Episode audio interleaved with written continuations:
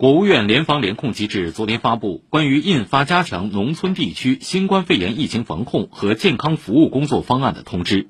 指出元旦春节期间人口流动加大要提示返乡人员做好健康监测在返乡初期规范佩戴口罩减少与家中老年人尤其是合并基础性疾病者的接触。